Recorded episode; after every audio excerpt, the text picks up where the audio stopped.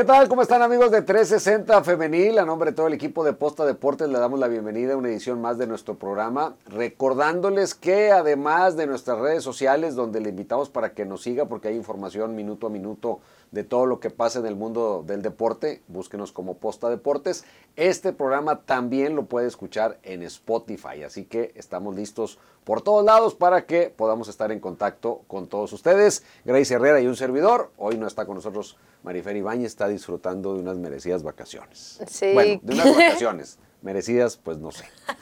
Pero aquí estamos listos para platicar del campeón de campeonas, Grace, porque pues siempre duele perder una final, pero creo que se siente más feo perderla en penales y no poder meter ni un penal de tres. O sea, eso eh, debe dejar una sensación muy amarga en un equipo de fútbol. Pues la verdad sí, pero primero saludar a todos que una vez más están aquí con nosotros. Y ahora sí pasar a materia. Bueno, antes de decir que vamos a extrañar también este programa, Marifer, como decimos cada programa que nos hace falta, Toño, Marifer también. Así es. Le tenemos un lugarcito ya que regrese. Aquí vamos a seguir platicando del fútbol femenil, pero ahorita lo que nos interesa es Chivas porque anda festejando por lo alto ese título de la liga, ese título de campeón de campeones femenil o campeona de campeonas, como algunos ya le han puesto también. Y creo que es muy doloroso, sobre todo por la parte de que pones a jugadoras que son referentes, que pones a decir, Emon, si vais a cobrar primero y que te falle de esa manera. Creo que el coraje de la afición era permitido en ese momento. Mariana Cadena, Rebeca Bernal, que es tu indiscutible cobradora de penales. No sé, Eva, me imagino que se enojó mucho, no sé si más enojo o desilusión, porque yo la verdad sentí en ese momento como, como ese dolorcito de que dices, híjole, aguantaste esos 90 minutos de ida y 90 minutos de regreso y no pudiste ya en penales, ni siquiera uno, el de, el de la dignidad, como dice por ahí.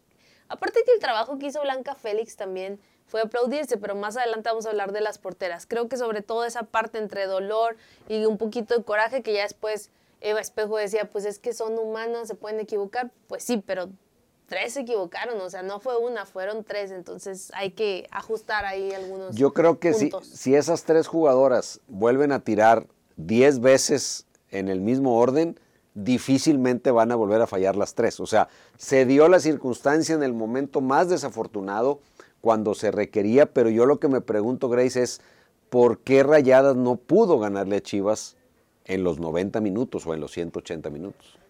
Hubo muchas oportunidades, pero yo creo que piezas claves fueron tanto de Rayadas como de Chivas las porteras. En el caso de Chivas sabemos que hubo cambio en la portería, pero Celeste Espino hizo muy buen trabajo, le paró bastantes al equipo de Rayadas y hay que recordar también que durante todo el torneo la defensa de Chivas estuvo poderosa y lo siguió demostrando porque también en el juego de ida nada más anotaron uno y uno cada quien. Y, y lo volvieron a hacer el día lunes. Estuvo raro el partido porque había momentos en los que estaba aburrido y otros momentos en los que llegaban y atacaban y, te volvías a levantar. Pero creo que dentro de todo estuvo bien, se llevó bien. Yo no siento que haya afectado tanto el arbitraje como en otras ocasiones, pero es doloroso volver a perder en tu casa porque para muchos era la esperanza. Rayados varonil no pudo, decían las chicas, este, un equipo de Nuevo León y no se pudo. La ciudad de Guadalajara pues tiene muchas cosas que celebrar, sus equipos están logrando buenos dividendos en los últimos meses, en los últimos dos torneos.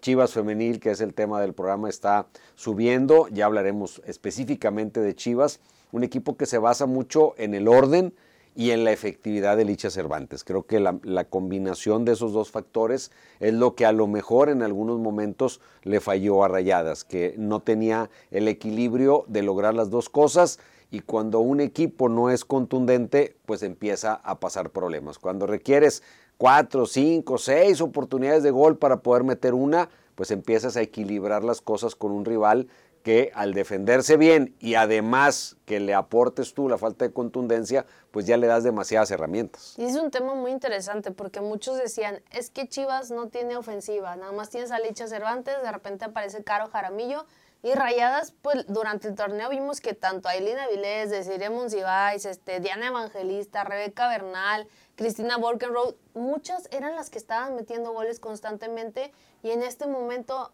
o en el momento del campeón de campeones no pasó. Entonces, dices, pues bueno, la mejor ofensiva contra la mejor defensiva, pues ahí era donde tenías que mostrar de qué estabas hecha y al final pues no se pudo. Otra de las cosas que, que son importantes o que a mí me parece importante o hasta curioso es la parte de que Chivas siempre termina siendo como ese obstáculo para Eva Espejo. Cuando quedaron en esa primera final, Pachuca contra Chivas en el 2017, en la apertura 2017, no pudo Eva contra Chivas y ahora vuelve a pasar en la instancia del campeón de campeones y a lo mejor por ahí también Eva ya tiene que, quitarse esas telarañas y esas cosas para poder vencerlas en futuros torneos. ¿Qué les parece si escuchamos a Alicia Cervantes, la goleadora, la gran referente de Chivas, una jugadora importante que respondió la buena contra Pachuca?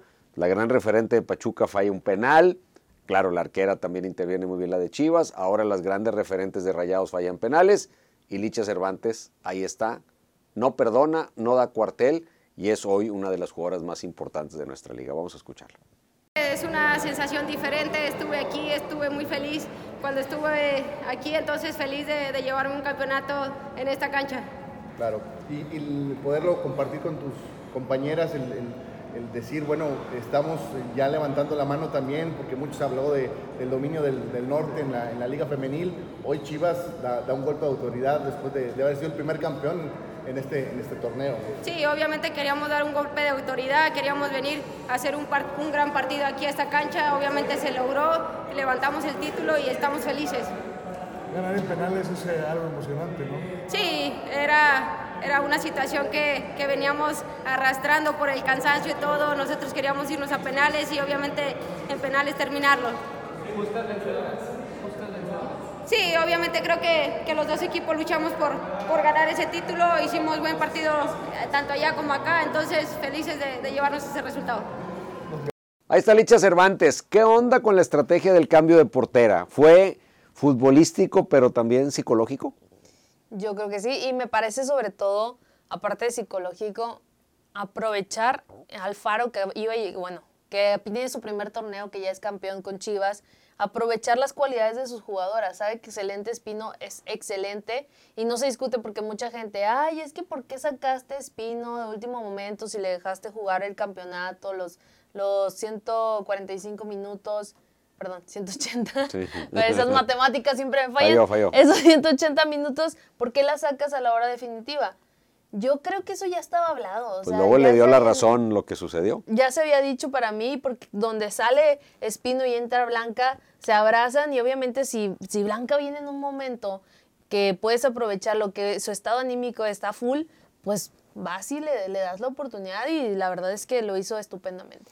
Yo sigo pensando que en la liga femenil, con la estatura de las porteras, desperdicias mucho lo ancho de la portería y lo alto de la portería. O sea, si tú buscas un penal, físicamente lo pones lejos del alcance. O sea, un portero o portera, pero que en la liga hoy no hay, de, otras dimensiones físicas, a lo mejor sí, hasta del ángulo te puede bajar un balón, pero en la liga femenil no. O sea, en la liga femenil no hay una arquera hoy todavía y no es porque sea mujer o no como si pones un hombre que es de baja estatura, pues le pones la pelota en un ángulo y no va a llegar. O sea, es un tema físico, hasta dónde puedo alcanzar, cuánta portería puedo cubrir. Y que una arquera de esas dimensiones te detenga dos tiros, además de sus cualidades, pues es que le pusiste la pelota en un rango de portería que era alcanzable para ella. O sea, eso es algo pues casi casi matemático. Y es que pienso que mucho también es, es de esas cualidades, ¿no? Que las terminan por desarrollar como el caso de Pelé, que era un, tipo chiquitito y que él decía que ensayaba y que practicaba y que saltaba para poder alcanzar más altura y que lo logró. O Jorge Campos, que es de las personas también más chaparritas y que ha sido un portero referente. Yo creo que, que esas son cualidades que se desarrollan. Eso no me preocupa mucho en esa cuestión porque creo que a lo mejor a la larga y con, con más trabajo ya enfocado a los porteros lo pueden hacer. Porque sería mucho rollo estar cambiando porterías y estar trayendo y metiendo como, como en el básquet. O sea, generalmente también pues vemos las, las canastas y las chavas pues se esfuerzan y brincan y, tienen las cualidades de estar un poco más altas. Pero eh, creo que Blanca lo hizo súper bien. La verdad es que ahorita todos dicen que están feliz por Blanca. Están los cuernos de la luna. Entonces. ¿La escuchamos? La vamos a escuchar. Venga, Blanca.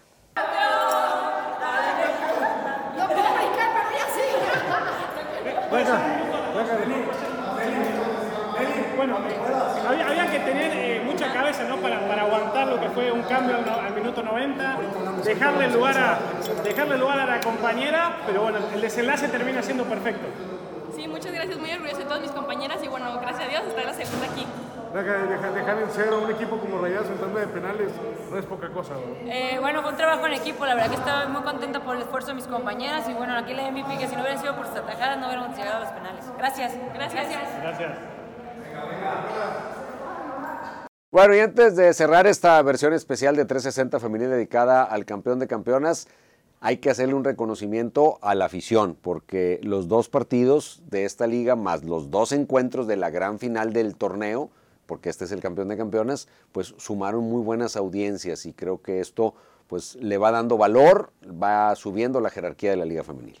Sí, siempre he dicho que soy súper fan de todas las aficiones que siguen a sus equipos a cualquier lado y en cualquier hora. Y en este caso no fue la excepción porque en el estadio de Chivas hubo 14.642 espectadores y en el Gigante Acero hubo 15.575 y te voy a decir algo, Toño.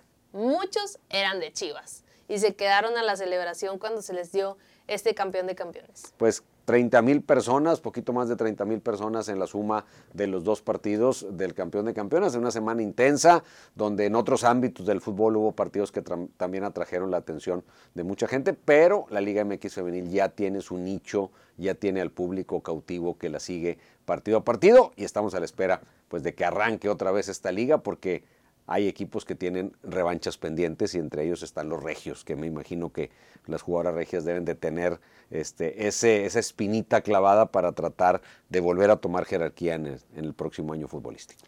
Así es, tiene mucho trabajo Roberto Medina lleva espejo en este momento porque nos quedaron a deber este torneo, pero seguramente van a volver más fuertes para el próximo.